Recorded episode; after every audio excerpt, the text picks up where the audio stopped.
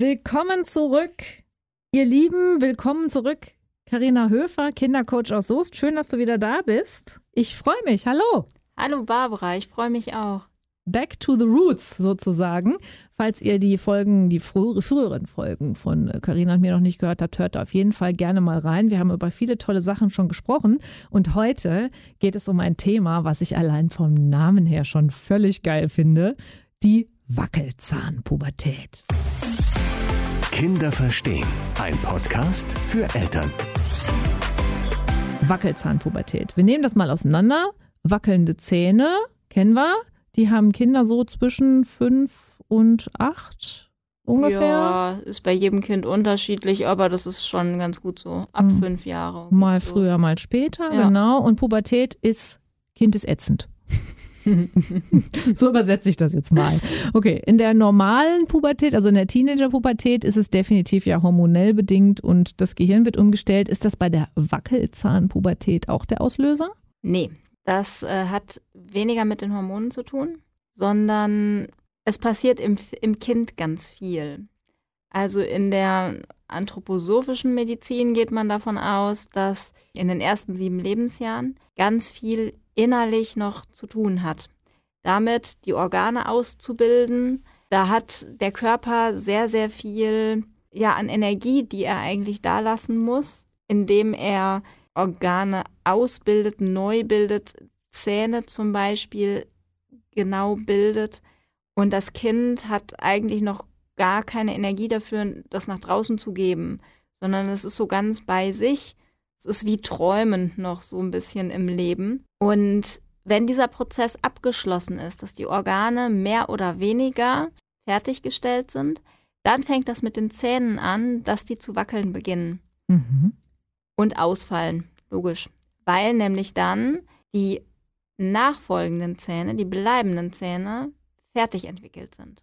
Und dieser Prozess zeigt sich bei vielen Kindern darin, dass sie ganz fürchterlich unsicher werden, dass sie Ängste entwickeln, wo man gar nicht weiß, wo die jetzt auf einmal herkommen, dass sie von einem Moment auf den anderen ganz schlimm traurig werden und dann ist auch wieder gut. Und trotzig werden. Das habe ich bei meinem Patenkind oh. schon miterlebt. Ja. Als die Frontzähne gerade nicht mehr da waren, da war das so ein richtiger kleiner Trotzkopf. Ja, guck mal, hast du es auch miterlebt, genau. Mhm, jetzt, wo du es sagst. Ja, ja, ja. Einige werden auch sehr heftig aggressiv, kriegen auf einmal Wutausbrüche.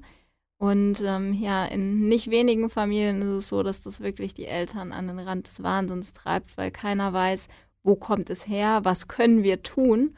Und das Kind ist die Person, die am allerwenigsten damit umzugehen weiß, weil es sich ganz fürchterlich anfühlt und das Kind ja gar nicht gar nicht weiß, was da jetzt gerade so passiert und es möchte das gar nicht, wie es sich verhält, aber es kommt halt einfach so. Mhm. Da ist wahrscheinlich dann der erste wichtige Schritt, dass wir den Eltern jetzt mal sagen, ist völlig normal. Das ist bei allen mhm. Kindern so, mehr oder weniger doll, genauso wie bei der normalen Pubertät auch, mehr oder weniger doll. Bei jedem Kind, alle müssen durch. Ne? Das ist schon mal der erste Schritt. Dass man aber dann vielleicht auch nicht vergisst, das finde ich immer ganz spannend, dass man ja immer noch ein Kind vor sich hat auch, ne? Wenn die dann so trotzig sind oder irgendwie sich mal gar, gar nicht so schön benehmen, wie man das vom eigenen Kind erwarten würde, dass man halt einfach nicht vergisst, das ist kein so klein geradener Erwachsener. Das ist ganz, ganz wichtig. Aber in jedem Thema, wenn es ums Kinder geht, ne, es sind halt Kinder. Und die können sich in vielerlei Hinsicht noch nicht so zusammenreißen, wie wir das vielleicht erwarten. Wobei, wenn wir ehrlich sind, eigentlich können wir das auch nicht so richtig. Bei uns kommt ja dann doch auch oft mal das kleine trotzige Kind durch, was auch gesund und richtig ist. Ja. Wir unterdrücken das dann eben und das können Kinder noch nicht so. Mhm. Und das ist völlig in Ordnung. Trotzdem ist das hier eine sehr besondere Herausforderung. Also wenn ihr das jetzt wisst, achtet doch mal drauf. Wenn so ein Zahn wackelt, dann ist es häufig so, dass das Kind wirklich sich schräg verhält. Manchmal ist es aber auch so, wenn man dieses Thema kennt, das Kind verhält sich schräg und dann stellt man fest, dass, dass ja auch ein Zahn wackelt. so ist es, genau.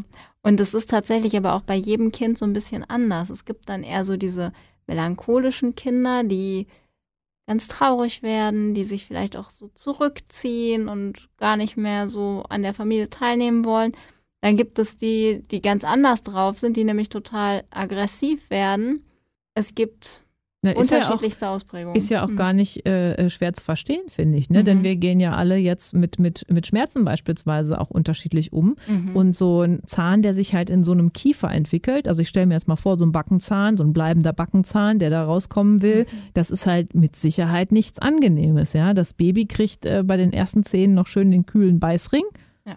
Und bei den etwas größeren Kindern ist das mit dem kühlen Beißring vorbei. Die müssen da so irgendwie, irgendwie durch. Und dass man dann entweder mit Geschrei oder mit Traurigkeit reagiert, finde ich jetzt aus meiner Perspektive eigentlich recht normal. Absolut. Aber vielleicht verliert man es dann doch so im, im, in der Hektik des Alltags manchmal ein bisschen aus den Augen, dass das ja vielleicht auch die Gründe dafür sein könnten. Kann man ungefähr sagen, wie lange das dauert, diese Wackelzahnpubertät? Ist die dann wirklich mit den wackelnden Zähnen dann auch wirklich vorbei, vorbei? Naja, äh, das taucht über einige Zeit immer wieder auf. Das ist ja nicht, dass es dauerhaft ist, sondern wie ich jetzt gerade ja erwähnt hatte, dass du bemerken kannst, ein Zahn wackelt und das Kind ist ein bisschen schräg drauf und dann ist wieder gut, wenn der Zahn raus ist. Dann wackelt irgendwann der nächste Zahn. So. Und es gibt ja eine bestimmte Phase. Es fallen ja nicht alle Zähne gleich aus, sondern meist fängt es ja an mit den Schneidezähnen oben unten und dann ist erstmal wieder ein bisschen Pause. Und wenn dann die nächsten Zähne kommen, ich glaube, das sind meistens die Eckzähne oder diese Viererzähne, dann sind wir schon wieder einen Schritt weiter. Dann sind wir so im neunten Lebensjahr und das ist wieder eine ganz besondere Phase. Vielleicht sprechen wir da auch nochmal drüber. Heißt die dann auch spannend. Wackelzahnpubertät? Nein, das ist nicht mehr die Wackelzahnpubertät, sondern das ist der Rubikon, in den die Kinder kommen. Oder der Rubikon. Mhm. Was ich heute alles wieder lerne von dir, Karina, es ist doch immer wieder klasse. Gibt es denn irgendwelche Dinge, die man als Eltern dann tatsächlich ja, machen kann, wie man das Kind unterstützen kann in dieser schwierigen Phase? Erstmal ganz, ganz viel Verständnis zeigen. Weil ihr wisst jetzt, dass das Kind sich in einer emotional sehr wackeligen Phase befindet und dass es das alles nicht mit Absicht macht. Das Falscheste, was ihr machen könnt, ist so zu reagieren, wie das Kind sich gerade verhält, nämlich mit Schimpfen und Aggression und boah, jetzt lass das doch mal und du machst mich fertig und so, sondern gerne so viel Verständnis und Wärme und Hülle schenken, wie es irgendwie möglich ist. Nehmt das Kind in den Arm, nehmt es zum Kuscheln, gerade wenn es am allerekelhaftesten ist und ihr es am allerwenigsten aushalten könnt, gerade dann braucht es das am allermeisten. Nämlich ganz, ganz, ganz viel Liebe und ganz, ganz, ganz viel Kuscheln. Allerdings, wenn es das nicht will, dann auch nicht dazu zwingen. Also das versteht sich von selbst. Ne? Was ihr aber sonst noch machen könnt, ist Märchen erzählen. Märchen sind super toll im Vorschul- bzw. Einschulungsalter, weil die die Kinder genau da abholen, seelisch, wo sie stehen. Es gibt ja ganze Bücher über Märchen, also nicht mit den Geschichten drin, sondern wie Märchen auf die Seele wirken. Es Mhm. gibt sogar Märchentherapie. Und in Märchen sind ganz bestimmte Bilder eingebaut, die den Kindern in der Zeit sehr, sehr gut tun können. Vor allem dem Unterbewusstsein der Kinder sehr Dem- gut tun. Genau das meine ich. Ja, Ja, ja. weil in den Märchen die Bilder entstehen, die richtig. das Unterbewusstsein versteht. Ne, So das ist. Bewusstsein ist ja nur ein sehr kleiner Anteil unseres Bewusstseins, sehr kleiner Anteil. Das Unterbewusstsein ist der größere, das wird in der Kindheit die ganze Zeit schön gefüttert Mhm. und das versteht am allerbesten Bilder und Emotionen und Gefühlsausdrücke. Ne? Das kann, da kann das Unterbewusstsein was mit anfangen und dafür sind die Märchen so toll. Darf ich den Eltern ein Märchen erzählen, was total gut dazu passt? Unbedingt. Pass auf. Here we go. Also, da war einmal ein König. Der hatte ein wunderschönes Königreich und war ein ganz beliebter und erfolgreicher König. Und der saß immer auf seinem großen roten Thron, auf seinem Samt, mit seiner Samtrobe und seiner glitzernden goldenen Krone. Und er war total happy und alles war fein. Und dann kam ihm aber irgendwann der Gedanke, oh mein Gott, was, wenn das irgendwann mal nicht mehr so ist? Und dann hat er alle Weisen des Landes zu sich kommen lassen und hat sie gefragt, was er denn machen kann, wenn es mal nicht mehr so gut läuft. Und dann hat ein weiser Mann ihm einen Ring gegeben. In diesem Ring war ein Zettel. Und dann hat er gesagt, pass auf, diesen Zettel darfst du dir nur anschauen und lesen, was da drauf steht, wenn es dir wirklich schlecht geht. Und wie das in einem guten Märchen so ist, kam irgendwann der Tag, an dem es dem König richtig schlecht ging. Da lag er in einem Kerker im Dreck in so einer Pipifütze. Und dann fiel ihm ein, dass er doch seinen Ring hatte und dass da noch ein Zettelchen drin war. Und dann macht er den Ring so auf und liest den Zettel. Und auf dem Zettel steht drauf, drauf und auf dem Zettel steht drauf, auch das geht vorbei. Und dann hat er gedacht, ach ja, Gott sei Dank, auch das geht vorbei. Und tatsächlich, so war es auch. Es ging vorbei. Irgendwann war er wieder der beliebte König und saß wieder auf seinem großen roten Thron in seiner Samtrobe mit der goldenen glitzernden Krone wieder auf dem Kopf und alles war fein. Und plötzlich taucht dieser weise Mann auf und sagt zu ihm, guck noch mal auf deinen Zettel. Denn auch die guten Zeiten gehen vorbei. Ne? Also das Leben ist halt immer so ein Auf und Ab und Auf und Ab. Tag und Nacht, Ebbe und Flut. Einatmen, ausatmen, völlig egal. Und ich glaube, so ist das einfach im Umgang mit Kindern halt auch, ne? Und auch in diesen Wackelzahnpubertäten und wann sie kommen. Es, es gibt immer Kacktage und es kommen auch wieder bessere Tage. Auch das geht vorbei. Ich finde das Märchen schön. schön. Ja. Das ist ein ganz, ganz schönes Märchen. Ja, ich finde, das ist eine, ein, ein schönes Bild. Und falls ihr das ganz dringend braucht, besorgt euch einfach einen Ring und macht da einen Zettel rein und schreibt da drauf, auch das geht vorbei. Soll ich dir mal was verraten? Mhm. Auf meinem Handy steht das hinten als Spruch drauf. Den habe ich mir da drauf geklebt. Oh, wie schön. Mir drauf geklebt, auch das geht vorbei. Nur für, falls es mir mal gerade nicht so gut geht. Sehr gute Idee. Ja, in solchen Zeiten erinnert man sich da selten dran. Ne?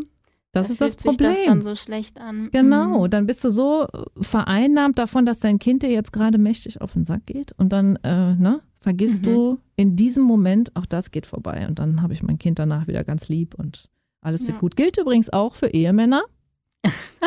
Kann ich ja mal so in den Raum stellen. Ne? Auch die muss man in den Arm nehmen, wenn sie am aller, aller fiesesten sind.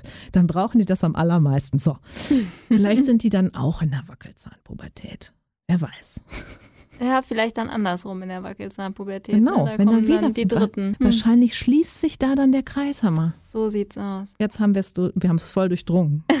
das Thema mit den Zähnen. Da fällt mir ein, dass mein Zahnarzt mir auch mal gesagt hat, dass es tatsächlich auch eine Verbindung gibt zwischen den Zähnen oben mit dem, mit dem Geist und, und der Seele und dem, dem, dem, dem, was man denkt, und den Zähnen unten mit dem Körper. Also ähm, der hat gesagt, wenn, wenn man jetzt zum Beispiel ganz viele Probleme mit den Zähnen unten hat, dann hätte man meistens auch Probleme im Körper. Mhm. Und wenn man ganz viele Probleme mit den Zähnen oben hat, dann ist das Problem meistens eher so, was man so denkt und was man so mhm. in seinem Gehirn fabriziert. Fand ich einen interessanten Ansatz. Ob das stimmt, ich weiß es nicht. Ihr könnt ja mal darauf achten, wenn bei euren Kindern der obere Zahn wackelt, ob das andere Effekte hat, als wenn der untere Zahn wackelt. Und dann könnt ihr uns das ja mal schreiben. Gute Idee. Ne? So machen wir das. So machen wir das. Äh, können wir noch was zum, zum Umgang mit den Kindern in der äh, Wackelzahnpubertät hinzufügen? Ja, du hattest ja gerade schon die Bildhaftigkeit angesprochen durch die Märchen.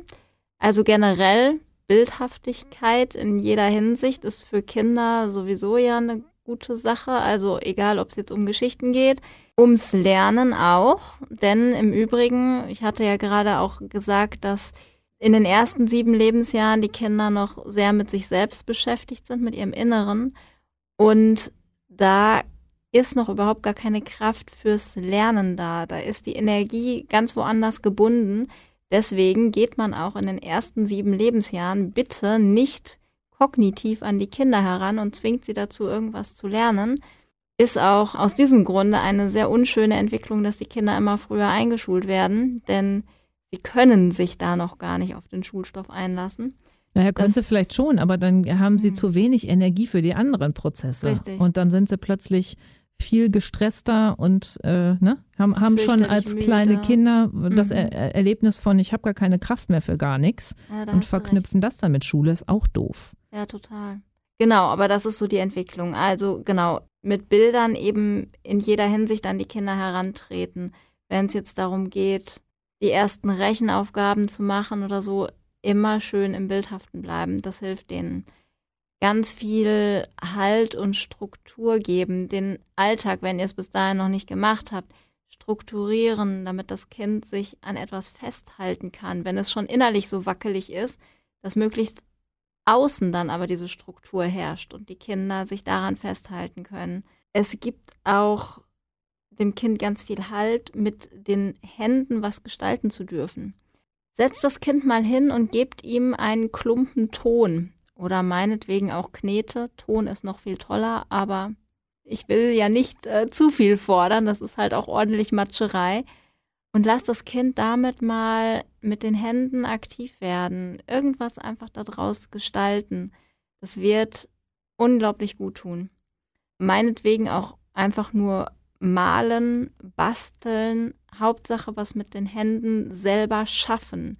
Denn das Kind ist ja immer noch in dieser Phase, es erschafft etwas. Es hat seinen Körper komplett selbst erschaffen. Stell dir das mal vor, ich finde das so beeindruckend. Ja, es kommt mit einem Babykörper auf, den, auf die Welt, aber alles, was dann hinterher kommt, das Kind wächst ja. Es bildet alles Mögliche aus. Es kommen die Haare, es kommen die Zähne. Das macht es alles selber. Das sind alles eigene Kräfte. Eigentlich ist das Kind ein, ja, ein, ein Künstler. Das ist doch faszinierend. Voll das Wunderwerk, ne? Ja, total. Ja. Und in dieser, in dieser Energie steckt das Kind noch, weil diese Energie, die es bis jetzt zum Gestalten des eigenen Körpers genutzt hat, die wird jetzt frei nach außen und die möchte es weiter nutzen und eben jetzt mit den Händen gestalten im Äußeren. Mhm. Gebt ihm die Möglichkeit dazu. Vielleicht habt ihr auch schöne Anregungen, die ihr dem Kind geben könnt. Meist haben die Kinder aber die besten Ideen selber.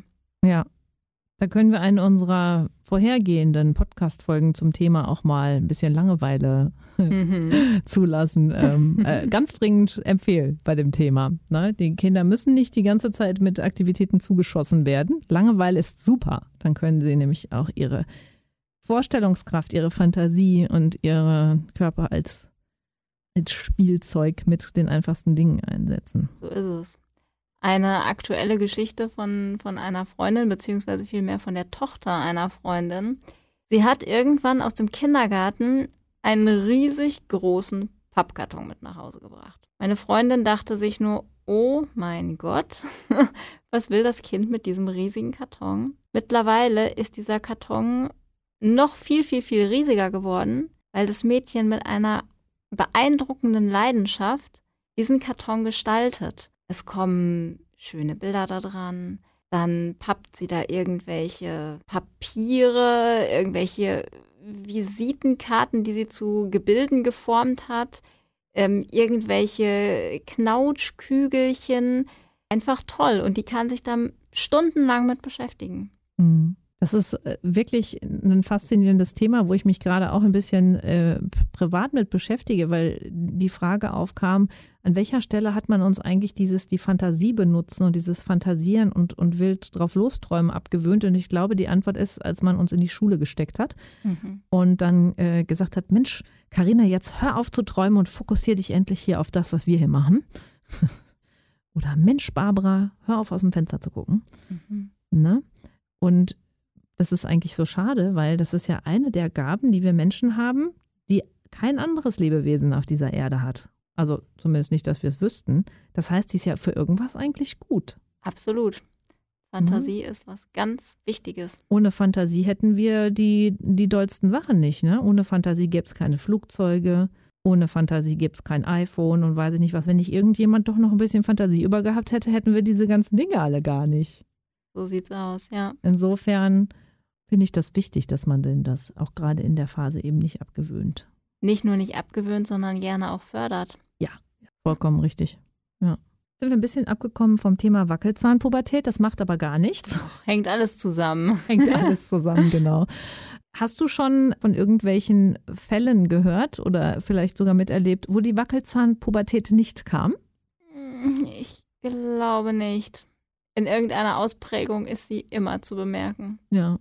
Das habe ich jetzt eigentlich auch nur rhetorisch gefragt, mhm. weil ich mhm. den Eltern da draußen nochmal gönnen wollte, dass sie nochmal hören, dass das garantiert auf sie zukommt und sie auch gar nichts machen können. Ja, oder wenn ihr gerade drin steckt, fühlt euch in guter Gesellschaft. Ja, und denkt dran, auch das geht vorbei. Jetzt haben wir ganz viel gesprochen über die Wackelzahnpubertät. Haben wir vielleicht sowas wie einen Buchtipp oder so für die Eltern? Es gibt tatsächlich nicht so viele Bücher zu dem Thema, aber es gibt ein Buch, das richtig toll ist. Das ist ein absoluter Klassiker und äh, schon uralt. Mhm. Heißt genauso, wie die Kinder sich fühlen, nämlich wackeln die Zähne, wackelt die Seele. Wenn ihr das im Internet eingebt, findet ihr es garantiert sofort, das Buch. Und erschienen ist es im Urachhaus Verlag. Cool. Liebe Karina, schön, dass du da warst. Ja. Wir sprechen uns bald wieder mit einem anderen tollen Thema. Falls ihr noch eine Frage habt an äh, uns hier, an unsere Runde, dann könnt ihr die gerne schicken an redaktion.helwigradio.de und uns einfach mal fragen. Vielleicht machen wir dann eine Podcast-Folge zu eurem Thema. Ne? Wir sind ja ganz Genau. flexibel. Total. Wir freuen uns über neue Vorschläge und neue Fragen. Genau. Bis dahin viel Spaß mit der Wackelzahnpubertät. Kinder verstehen. Ein Podcast für Eltern.